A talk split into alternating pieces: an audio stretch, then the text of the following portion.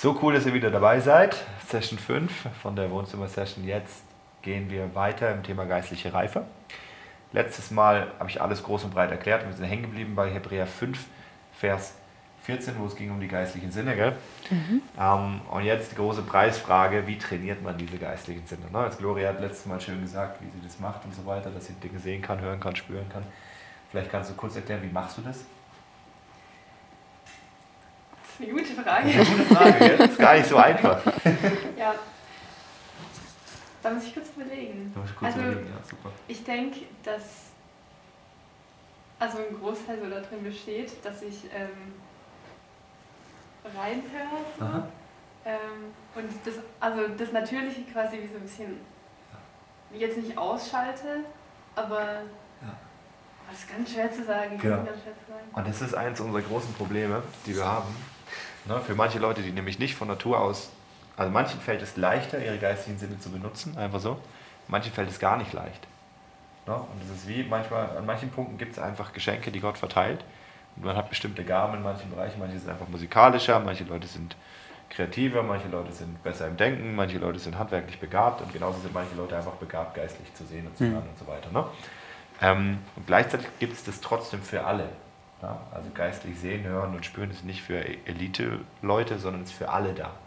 Gott sagt, meine Schafe hören meine Stimme. Ne? Mhm. Ähm, und es ist einfach etwas, was man trainieren kann und leider können die wenigsten erklären, wie es funktioniert. Und jetzt ist es ganz wichtig, dass wir verstehen, dass wir ganzheitlich gebaut sind. Das heißt, der Geist ist nicht getrennt von der Seele. Wir tun es gerne auseinanderfriemeln, um es ein bisschen besser zu erklären, aber der Geist ist nicht getrennt von der Seele. Das heißt, die ganzen Ressourcen, die wir haben im Natürlichen, sind genauso da auch im Geist. Selbst wenn wir unseren Körper einsetzen, ist das, kann das ein geistlicher Akt sein. Wenn ich bewusst eine Entscheidung treffe und wie einen Schritt raus mache, zum Beispiel, wenn ich sage, ähm, ich mache einen Ortswechsel vom Reich der Finsternis ins Reich des Lichts und ich mache das mit dem Körper, dann ist das ein Glaubensakt und es passiert im Geist. Genauso Gedanken können genauso im Geist passieren. Das heißt, wenn Gott zu uns redet, passiert es meistens nicht akustisch, sondern in unseren Gedanken. Wir müssen nur lernen, ihn da drin zu hören und auseinanderzuhalten, ob es jetzt vom Satan kommt oder hm. von Gott. Und das ist auch gar nicht so schwer. So, das Wichtigste da drin ist, dass wir erstmal alles, was wir haben, also ganzen Sinne, unsere, unsere Gedanken, unsere Vorstellungskraft, unsere Gefühle, alle Gott übergeben und schenken. Ja? Und ihm, ihm weihen.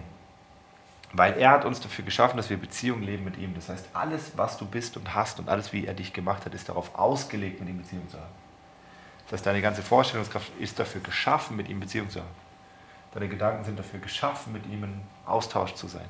Deine Gefühle sind dafür geschaffen, ihn wahrzunehmen. Und der Satan ist ein, der ist ein Schlawiner, der steht die ganze Zeit daneben und benutzt deine Sinne schon, um mit dir zu kooperieren. Und wir sind gewohnt, ihm zuzuhören.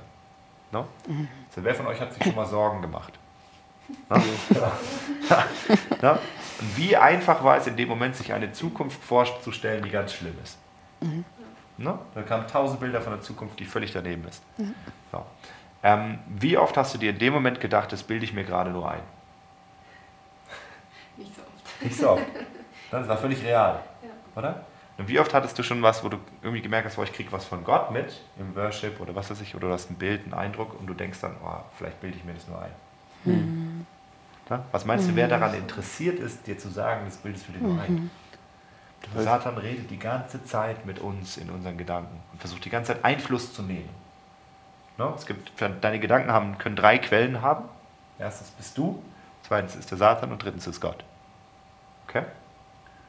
Ne? Die Gedanken, die aus dir kommen, sind meistens relativ einfach zu erkennen. Das sind so Sachen wie, oh, ich sollte mir mal wieder die Zähne putzen oder ähm, ich habe Hunger oder keine Ahnung. Ne? Und der Satan bringt diese ganzen Sachen wie, du bist schlecht, du bist falsch, du bist daneben, ne? du bist nicht geliebt und so weiter und so fort. Und wir sind so gewohnt, ihm zuzuhören, dass wir ihm auch die ganze Zeit glauben. Hm. Wir sind so nicht gewohnt, Gott zuzuhören, dass wir dem nicht glauben. Aber im Reich Gottes funktioniert alles über Glauben. Das heißt, wir müssen unsere Sinne wieder trainieren, das wahrzunehmen, das zu glauben, was Gott sagt. Das heißt, Gott spricht die ganze Zeit zu dir, permanent. So, um das Ganze einfach zu gestalten, habe ich mit Gott einen Deal gemacht. Ich habe ihm einfach gesagt, Gott, ich vertraue dir, dass du stärker bist als der Satan, dass du schneller bist als der Satan, dass du es gut mit mir meinst. Das heißt, ich werde ab heute einfach, wenn ich dir eine Frage stelle, das Erste nehmen, was kommt. Ne? Ja. Das heißt, wenn ich ihn frage, Papa, ähm, soll ich mir das und das Auto kaufen, dann mache ich die Augen zu und frage ihn und wenn, dann nehme ich das Erste, was kommt als Antwort. Ja? Oder soll ich heute Pizza oder Burger essen, dann nehme ich das Erste, was kommt als Antwort. Mhm. Und ich glaube ihm einfach. Und ich sage, du meinst es so gut mit mir, dass selbst wenn ich jetzt Blödsinn höre, du dann dafür aufkommst für den Schaden. No? Das heißt, ich werfe mich wirklich mit meinem ganzen Lebensgewicht auf ihn und sage, Gott, hm. ich glaube dir jetzt halt einfach, ganz naiv. Und dann steht alles in uns auf und sagt, aber du musst dich doch selber kümmern. Ne? Aber du musst, es geht doch nicht, du kannst doch nicht, hello, nein, es geht doch nicht. Und, so, ne? und ähm, es ist aber ganz wichtig, dass wir lernen, wir müssen halt lernen, im, im nackten Glauben zu leben. Ja? So, und jetzt machen wir einfach mal gemeinsam diese Entscheidung, wenn ihr möchtet. Ihr sagt, ja, ich will das auch, ich will auch Gottes Stimme hören, ich will auch ähm, ihn sehen können und so weiter. Und ich will auch, dass es einfach ist. Dann treffen wir jetzt zusammen die Entscheidung. Ich bete es vor und ihr könnt es einfach nachbeten. Ist das mhm. okay? Ja. ja. Super. Papa? Papa? Ich vertraue dir. Ich vertraue dir. Du bist schneller als der Satan. Du bist schneller als der Satan. Du bist stärker als der Satan. Du bist stärker als der Satan. Du meinst es absolut gut mit mir. Du meinst es absolut gut mit mir. Deswegen vertraue ich dir. Deswegen vertraue ich dir. Und ich nehme ab jetzt. Und ich nehme ab jetzt. Wenn ich dir eine Frage stelle. Wenn ich dir eine Frage stelle. Einfach das Erste, was kommt in meinen Gedanken als Antwort. Einfach das Erste, was gekommen in meinen Gedanken, in meinen als, Gedanken Antwort. als Antwort. Genau. So, Punkt. Sehr gut. So, und jetzt machen wir eine ganz einfache Übung, ne, wo, wir ein, wo du ganz leicht ähm, sämtliche Sinne trainieren kannst. Okay, macht mal die Augen zu. Jetzt geht mal im Geist in eure Küche zu Hause. Ne, wenn ich sage im Geist, stellt ihr euch einfach eure Küche vor. Ne? So. Und jetzt mach mal deinen Kühlschrank auf. Schau mal rein, was da so drin ist. Nimm mal die Butter raus. Stell sie wieder zurück. Wenn keine Butter drin ist, nimm irgendwas anderes. Stell sie wieder zurück. Mach die Tür zu. Dreh dich um. Und vor dir steht Jesus.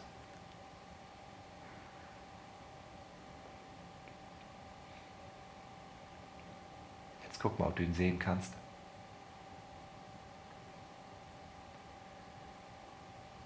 Wenn du willst, geh mal näher ran.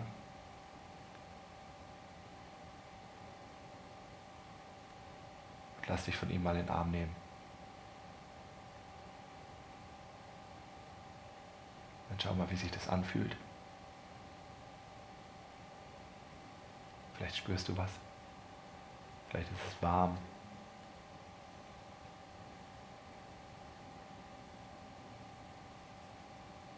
Und jetzt hör mal, was er zu sagen hat zu dir.